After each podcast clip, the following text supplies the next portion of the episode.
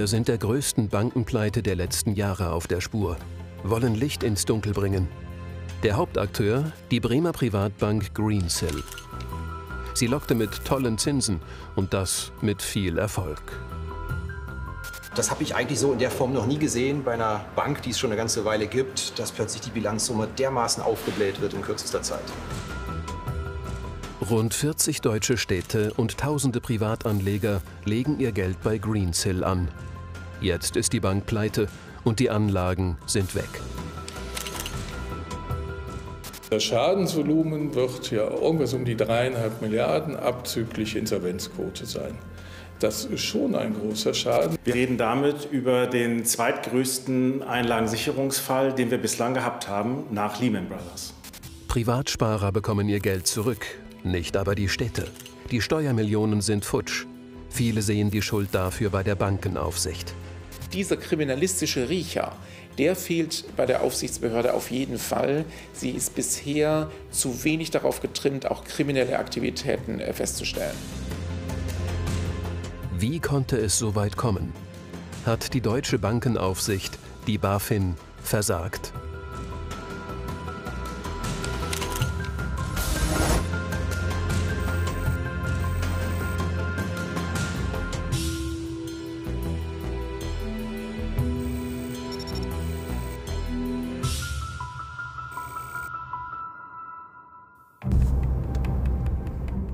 Unterwegs in Wiesbaden. Die hessische Landeshauptstadt ist jetzt um 20 Millionen Euro ärmer. Alles Steuergelder von den Bürgern der Stadt.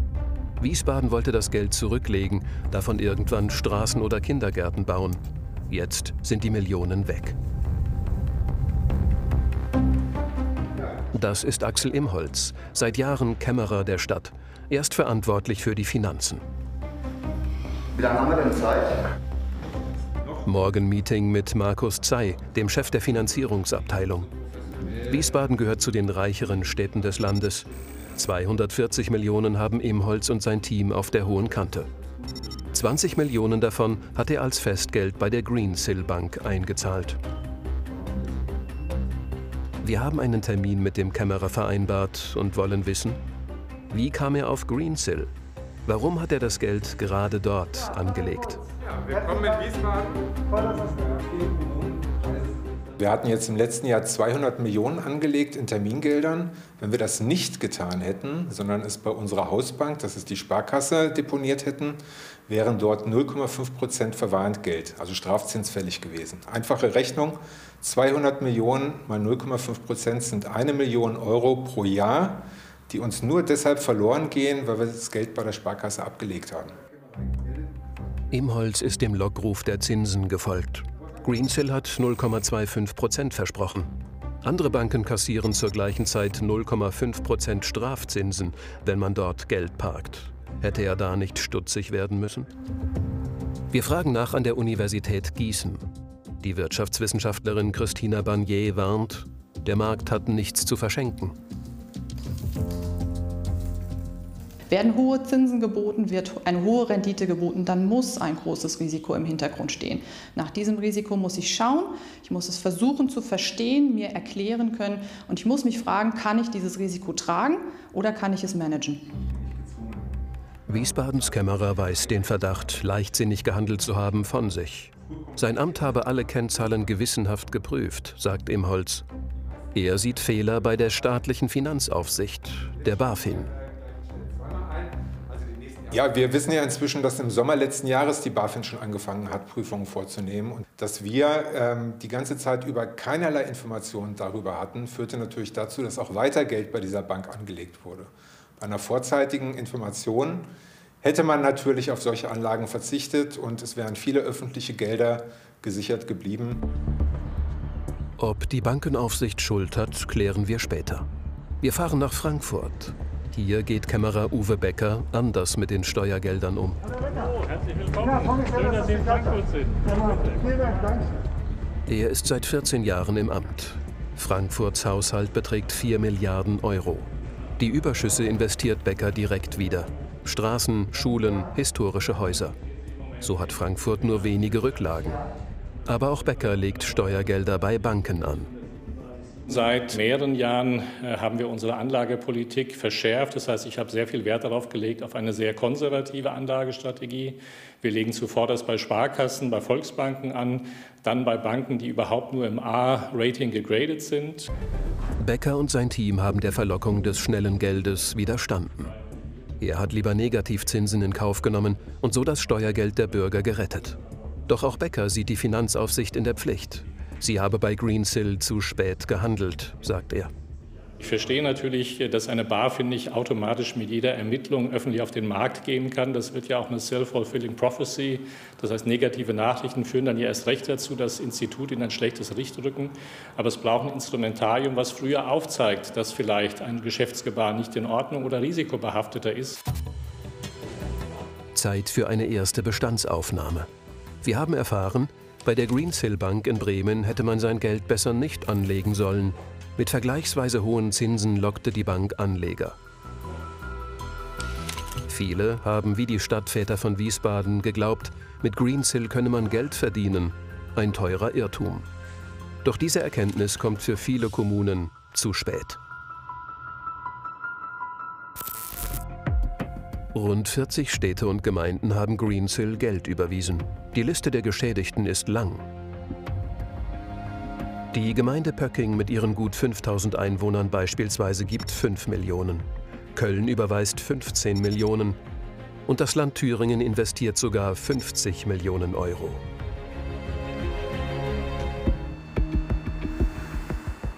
Unterwegs nach Bremen. Hier hatte die Greensill Bank ihren Sitz. Wir wollen wissen, wie ging es zu in der Bank, der so viele Städte und Gemeinden Millionensummen anvertraut haben. Die Büros sind verlassen und leer. Noch bis zum März drehen die Bremer Banker hier das große Finanzrad.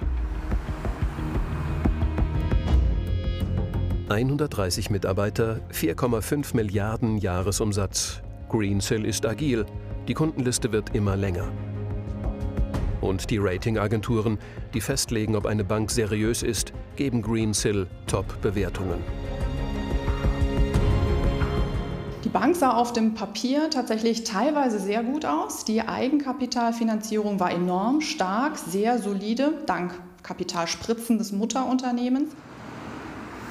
Imagine a world where every job you finished Werbevideos zeigen das Unternehmen, wie es sich gerne selber sieht. Selbstbewusst, dynamisch, international. Das Unternehmen verspricht, die Sicherheit der Kundeneinlagen hat oberste Priorität.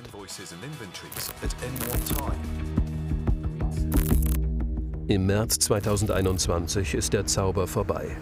Die deutsche Finanzaufsicht, die BaFin, stoppt das Geschäft. Die größte Bankenpleite der letzten Jahre ist perfekt. Die Finanzwelt schaut auf die insolvente Greensill Bank in Bremen. Jahrelang hatte die Bremer Greensill Bank verlockend hohe Zinsen angeboten. Das Insolvenzverfahren ist eröffnet und die Kunden fürchten um ihr Geld. Es riecht nach Bilanzfälschung, es riecht nach Wirecard und laut Insidern insgesamt etwa 500 Millionen Euro. Die Städte hoffen jetzt, dass sie zumindest einen Teil ihrer Anlagen erstattet bekommen. Wir sind zu Gast in der Kanzlei Nieding und Barth. Klaus Nieding, einer der renommiertesten Anlegeranwälte des Landes, ist der Jäger der verlorenen Steuergelder. Er kämpft für rund die Hälfte der betroffenen Städte. Wir haben jetzt über 20 Städte und Gemeinden, die wir vertreten und die gesamte äh, Schadenssumme liegt bei etwa 90 Millionen Euro. Nieding befürchtet aber, es werde schwer, die Steuergelder zurückzubekommen. Er rechnet mit einer Prozessdauer von mindestens drei Jahren, denn es sei ein Kampf an vielen Fronten. Da kommen natürlich äh, die Bank bzw. ihre Manager äh, ins äh, Fadenkreuz, Aufsichtsräte, Vorstände. Es kommen die Wirtschaftsprüfer ins Fadenkreuz. Man muss wie bei Wirecard auch die Frage stellen, hat der Wirtschaftsprüfer bestimmte Dinge gesehen oder nicht gesehen. Man muss natürlich nach der Rolle der Aufsicht der BaFin fragen. Haben die deutschen Fahnder nicht streng genug nach London geschaut? Hier ist die Heimat von Greensill Capital. Das ist das Mutterhaus der Bremer Bank. Das Unternehmen wird in London als eines der erfolgreichsten Start-ups gefeiert. 2018 ist es 1,6 Milliarden Dollar wert. Und das ist der Kopf hinter dem Gesamtunternehmen Lex Greensill, Sohn eines Rohzuckerfarmers aus Australien. Mit 24 zieht er nach London und arbeitet als Investmentbanker. 2011 macht er sich selbstständig. Dann geht alles ganz schnell. Die hauseigenen PR-Videos versprechen, Greensill ist jung, kreativ und erfolgreich. Die Botschaft funktioniert. Die Umsätze schießen nach oben. Zu Terminen reist Greensill gerne mit der Gulfstream 650 ER. Der Preis für den Privatjet 53 Millionen Euro. Der Aufstieg scheinbar unaufhaltsam. Prince Charles schlägt Greensill zum Ritter wegen seiner Verdienste um die Wirtschaft. Und David Cameron, der ehemalige Regierungschef, steht auf der Gehaltsliste als mächtiger Türöffner. Greensills Geschäft, das ist die Finanzierung von Lieferketten. Ein Beispiel. Ein Unternehmer liefert Waren an einen Kunden in Südamerika. Bis die Rechnung für die Lieferung bezahlt wird, dauert es meist viele Wochen. Hier springt Greensill ein und zahlt die Rechnung sofort. Dafür kassiert das Unternehmen eine Provision. Die Folge? Je mehr Geschäfte Greensill abschließt, desto mehr Geld ist nötig. Denn die Deals müssen vorfinanziert werden. Das Rad dreht sich immer schneller. Der Druck in der Bank nimmt zu. Wir treffen einen ehemaligen Greensill-Mitarbeiter, er möchte nicht erkannt werden, denn er befürchtet berufliche Nachteile. Mehrere Monate hat der Mann in Bremen gearbeitet und die Wachstumsphase der Bank miterlebt. Er erzählt uns, welche Ziele das Management vorgegeben hat. Es war uns allen klar, dass unsere Bank der Refinanzierer der Greensill Group ist. Es ging darum, Geld zu beschaffen, koste es, was es wolle. Das hat man auch an unseren Zinssätzen gesehen, die vergleichsweise hoch waren. Er erzählt uns, wie sich die Bank in wenigen Monaten neu erfindet und von einer kleinen Klitsche zum aggressiven Player reift. Die Stimmung dynamisch und zupackend, wie bei einem Start-up. Die Bank ist in den Jahren 2018, 19 und 20 stark gewachsen und uns war klar, dass seitens der Finanzaufsicht die Anforderungen steigen. Wir wussten, dass scharfe Prüfungen folgen. Da wollte die Bank gewappnet sein und hat viele neue qualifizierte Mitarbeiter eingestellt. Die Zahl der Mitarbeiter steigt in wenigen Monaten von 40 auf 130. Und die Bilanzen der Bank explodieren. Von 2017 bis 2019 verelfacht sich das Ergebnis eine außergewöhnliche Erfolgsgeschichte. Es habe schon früh Prüfungen durch die Finanzaufsicht, die BaFin, gegeben, sagt uns der Mitarbeiter. Sie seien ein ständiges Thema im Unternehmen gewesen. Doch von diesen Prüfungen bekamen die Anleger nichts mit. Was genau bei Greensill schief lief, wollen wir hier in Erfahrung bringen. Zurück in Frankfurt der deutschen Finanzmetropole. Hier treffen wir den Finanzjournalisten Christian Kirchner. Danke für den Termin, dass du Zeit hast. Äh, er kennt sich aus in der Bankenszene, hat sich über Monate mit dem Thema Greensill beschäftigt ist mit Sicherheit einer der größten Bankenpleiten der letzten 15 Jahre. Die Bank hatte am Schluss eine Bilanzsumme von 4,5 Milliarden. Das ist nicht so groß. Das ist eine mittelgroße städtische Sparkasse. Was den Fall aber so besonders macht, ist, glaube ich, dass eine ganze Menge Gläubiger auf ihrem Schaden sitzen bleiben werden. Die Bruchlandung hätte man vermeiden können, sagt Kirchner. Denn es gab bereits frühzeitig Alarmsignale dafür, dass etwas faul ist in der Bank. Im Büro zeigt uns Christian Kirchner Dokumente, die er zum Fall Greensill gesammelt hat. Den Geschäftsbericht der Greensill Bank beispielsweise. Ertragslage, die Risiken. Aus gesetzlichen Gründen muss das alles veröffentlicht werden. Ich habe sofort beim ersten Blick in den Geschäftsbericht gesehen, dass die Bank ein irres Rad dreht. Das habe ich eigentlich so in der Form noch nie gesehen bei einer Bank, die es schon eine ganze Weile gibt, dass plötzlich die Bilanzsumme dermaßen aufgebläht wird in kürzester Zeit. Der Geschäftsbericht ist im Bundesanzeiger frei verfügbar. Auch die Kämmerer hätten dort reinschauen und Alarmsignale erkennen können, sagt uns der Finanzexperte. Und Kirchner findet heraus, der Standort Deutschland war geschickt gewählt. Die Bank trifft auf finanzstarke Kommunen und willige deutsche Sparer.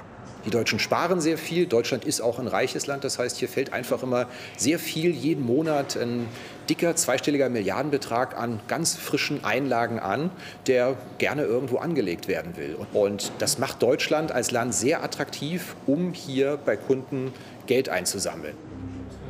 Kirchner recherchiert weiter und stößt irgendwann auf eine Chronologie des Finanzministeriums zum Fall Greensill. Da wird eben taggenau dokumentiert, wann man welche aufsichtliche Maßnahme getroffen hat. Telefonkonferenz mit Vorstand, Prüfberichte, Telefonkonferenz, Telefonkonferenz, gravierendes Schreiben wegen des Ergebnisses der Prüfung im Sommer 2020. Da ging es hier ans Eingemachte, wie man merkte. Die Finanzaufsicht fasst genauer bei Greensill nach, verlangt Unterlagen, fordert Belege ein. Schon im Frühjahr 2020 vermutet die BaFin, dass etwas nicht stimmt. Doch es dauert noch Monate, bis die Bank geschlossen wird. Die ersten Mitteilungen, die die BaFin gemacht hat, das Moratorium, das sie verhangen hat, hat sie unter anderem mit dem kaum kaschierten Vorwurf versehen, dass hier möglicherweise knallharter Betrug im Spiel sein könnte. Also da schreibt sie, der Nachweis für bestimmte Forderungen konnte nicht erbracht werden. Wir ziehen Zwischenbilanz. Von der Greensill Bank lassen sich rund 40 Städte und Gemeinden und ein Bundesland ködern. Sie legen Steuergelder in Millionenhöhe an. Hat Greensill bei der Finanzierung von Lieferketten getrickst? Und was hat die Finanzaufsicht wann genau gewusst? Dazu wollen wir mehr erfahren. Ja, super. Schön, dass das klappt, Herr Professor. Einspaziert. Ja, herzlichen Dank. St. Gallen in der Schweiz. Professor Erik Hofmann lehrt seit Jahren an der renommierten Wirtschaftsuniversität HSC auf dem Rosenberg. Hofmann gilt als Experte im Bereich Supply Chain Management. Das Finanzieren von Lieferketten, das war genau das Geschäft von Greensill. Professor Hofmann erklärt uns, Lieferketten sind eigentlich seriös und sicher. Es gibt klare Verträge zwischen dem Lieferanten und dem Abnehmer. Wenn die Bank das Geld für die Finanzierung nicht zurückbekommt, springt eine Warenkreditversicherung ein. Doch irgendwann kommen Geschäfte dazu, die es nur auf dem Papier gibt. Sogenannte Future Deals, die in der Zukunft stattfinden. Vielleicht aber auch nie. Man spricht aktuell von Future Receivables, die finanziert werden. Das heißt, möglicherweise gab es einen Vertrag zwischen Lieferanten und Abnehmer, aber die Warenlieferung, die hat noch gar nicht stattgefunden, weil sie in der Zukunft sind.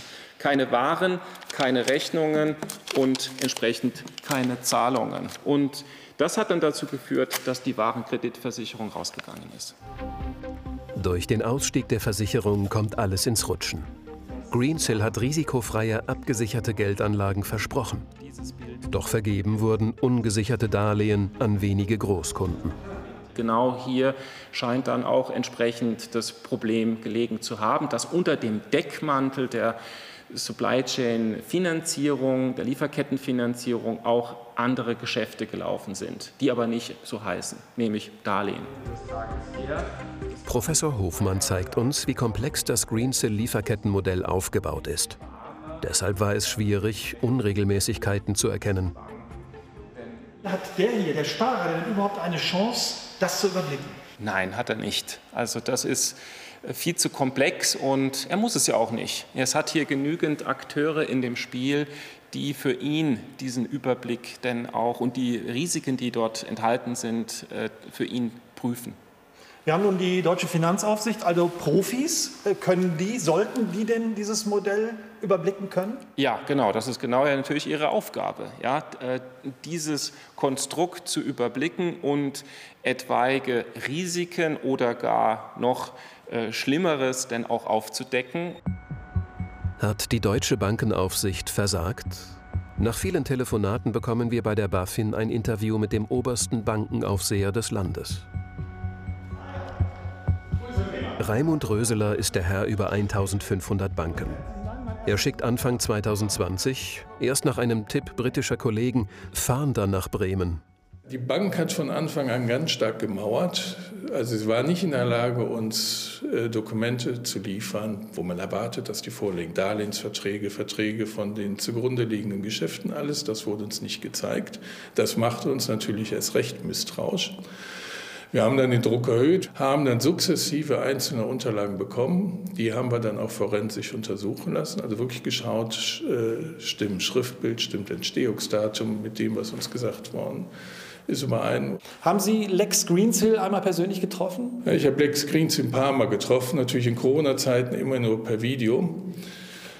Er hat uns immer wieder versprochen, dass er namhafte Investoren bringt, die Geld reinbringen und die das Portfolio aus der Bank rauskaufen werden. Wir haben ihm das nie richtig geglaubt. Ich habe ihm immer gesagt, da möchte ich mit den Investoren reden, und zwar auf Vorstandsebene.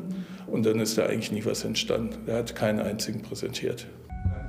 Röseler und sein Team prüfen die Unterlagen monatelang. Dann sind sie sicher, Forderungen, die in den Greensill-Bilanzen stehen, gibt es gar nicht. Im März 2021 zieht er den Stecker. Aber warum hat die BaFin die deutschen Städte nicht früher gewarnt? Ganz einfach, wir hätten uns strafbar gemacht. Wir unterliegen strengen Vertraulichkeitsregeln und wir dürfen es nicht sagen. Das ist strafbewehrt. Davon abgesehen, jeder Kämmerer hätte nur mal googeln müssen und hätte gesehen im Google, dass wir da aktiv sind. Äh, jeder Kämmerer, der ein bisschen recherchiert hätte, hätte auch gesehen, dass die Greensill-Gruppe in England Probleme hatte, Wirtschaftsprüfer zu finden. Das sollte eigentlich professionellen Anleger zum Nachdenken bringen. Der Bankenaufseher sieht die Schuld für die verlorenen Steuergelder bei den Kämmerern. Seine Behörde sei richtig vorgegangen, sagt Dröseler.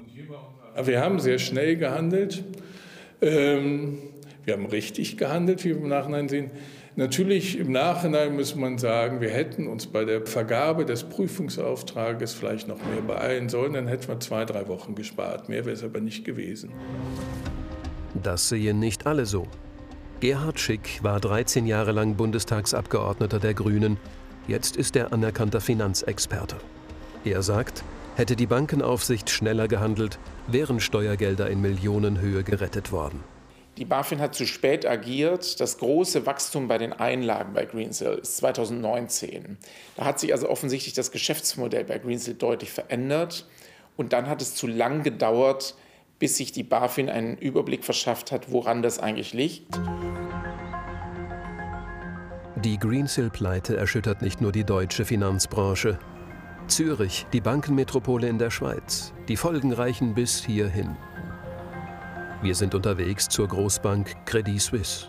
Ein Big Player, 47.000 Mitarbeiter weltweit. Die Bank hat im Sog der Greensill-Pleite jede Menge Geld und Ansehen verloren. Die Credit Suisse hat vier Fonds mit Greensill Papers aufgelegt und so Lieferketten finanziert. Wert rund 10 Milliarden Euro. Rund 1000 Anleger investieren. Jahrelang geht es aufwärts, dann bricht der Kursverlauf ab. Das Geld ist weg. Das Kartenhaus ist zusammengebrochen, als die Warenkreditversicherung aus diesem ganzen Spiel rausgegangen ist. Ja, damit musste auch entsprechend eine Credit Suisse rausgehen und das hat dann auch dazu geführt, dass die BaFin das Moratorium über die Greensill Bank hat aussprechen müssen. Die Fonds werden geschlossen und die Credit Suisse muss den Anlegern 4 Milliarden Euro auszahlen. Mehrere Manager nehmen ihren Hut. Wir wollen gerne mit der Credit Suisse über den Fall sprechen, doch vor unseren Kameras möchte sich niemand äußern.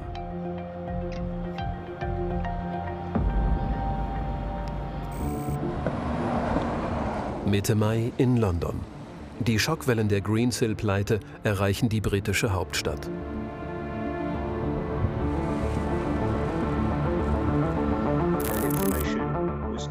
Firmenchef Lex Greensill ein paar Wochen nach dem Zusammenbruch seines Unternehmens. Im Finanzausschuss des britischen Parlaments muss er sich unangenehmen Fragen der Abgeordneten stellen. Sind Sie ein Betrüger? Nein, bin ich nicht. Alle unsere Anleger haben genau gewusst, was sie kaufen. Jedes Investment hat ein Risiko. Die britischen Abgeordneten glauben ihm das nicht. Die Finanzierung der weltweiten Lieferketten sei nur ein riesiges Schneeballsystem, vermuten sie. Alles nur Blendwerk, um von Finanztricks abzulenken. Reue und Bedauern zeigt Greensill bei der Befragung nicht. Einige deutsche Städte haben jede Menge Geld verloren. Genau wie Sie habe ich davon in der Zeitung gelesen. Lex Greensill drohen strafrechtliche Konsequenzen. Denn es geht um Betrug, Bilanzfälschung, Luftbuchungen und die Verschleierung von Anlagerisiken. Weltweit wollen Geschädigte ihr Geld zurück. Das Gesamtunternehmen ist bereits zerschlagen. Eine Pleite mit vielen Verlierern. Selbst die Privatkunden sind betroffen, wenn auch nur indirekt.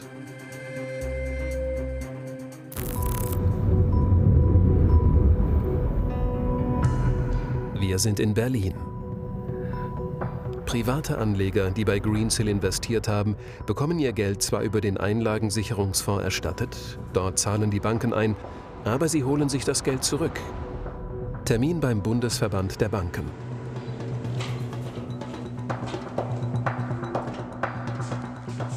Wir treffen Hilmar Zettler, den Chef der deutschen Einlagensicherung. Der Fonds hilft den Anlegern bei einer Bankenpleite.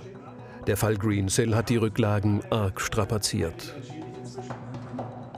Die Greensill-Pleite ist schon erheblich, sowohl für unsere freiwillige wie auch die gesetzliche Einlagensicherung. Wir haben es hier mit einem äh, Gesamtschaden von über drei Milliarden Euro zu tun äh, und reden damit über den zweitgrößten Einlagensicherungsfall, den wir bislang gehabt haben, nach Lehman Brothers. Die Schäden durch die Greensill-Pleite sind groß. Mehr als 21.000 Privatsparer haben bereits ihr Geld zurückbekommen. Geschützt sind Einlagen bis zu 100.000 Euro. Jetzt sind die Töpfe leer und müssen von den beteiligten Banken aufgefüllt werden. Die Zeche zahlen die Bankkunden. Wie die äh, Banken ihre Kosten weiterleiten, ist natürlich eine geschäftspolitische Entscheidung. Das können wir nicht beurteilen. Aber natürlich, diese äh, drei Milliarden Euro müssen irgendwo finanziert werden. Das heißt, die Banken müssen natürlich schauen, wo sie diese Gelder wieder reinholen können. Letztlich kommt das, was die privaten Banken verloren haben über die Einlagensicherung, natürlich auch wieder bei den Kunden der privaten Banken an, sei es über erhöhte Gebühren oder schlechtere Konditionen. Unsere Recherchereise geht zu Ende. Was sind die Lehren aus der Greensill-Pleite? Offenbar haben kriminelle Banker das Anlegervertrauen ausgenutzt. Haben die Finanzaufseher zu schwach gehandelt? Wir brauchen da eine erheblich äh, ja, toughere, aggressivere Finanzaufsicht, die schneller und früher nachgeht, vor der die Banken auch zittern, wenn sie einmarschiert. Erst Wirecard, jetzt Greensill. Und die BaFin verspricht wieder einmal, sie will schlagkräftiger werden. Wir werden also noch viel stärker in die Geschäftsmodelle der Banken einsteigen, etablieren deswegen neue Einheiten für die sogenannte Fokusaufsicht und werden das flankieren mit einer eigenen Taskforce. Ich glaube, dann sind wir wirklich schlagkräftig. Doch die Aufseher benötigen nicht nur eine eigene Taskforce. Wegen der weltweiten Verflechtung von Unternehmen brauchen sie einen globaleren Blick. Die Krise der Greensill Bank war ja auch eine Krise in der Abstimmung zwischen der Bank und ihrem Mutterunternehmen, der Greensill Capital. Und diese Verflechtung, die müssen Aufseher im Auge haben, die globalen wirtschaftlichen Verflechtungen.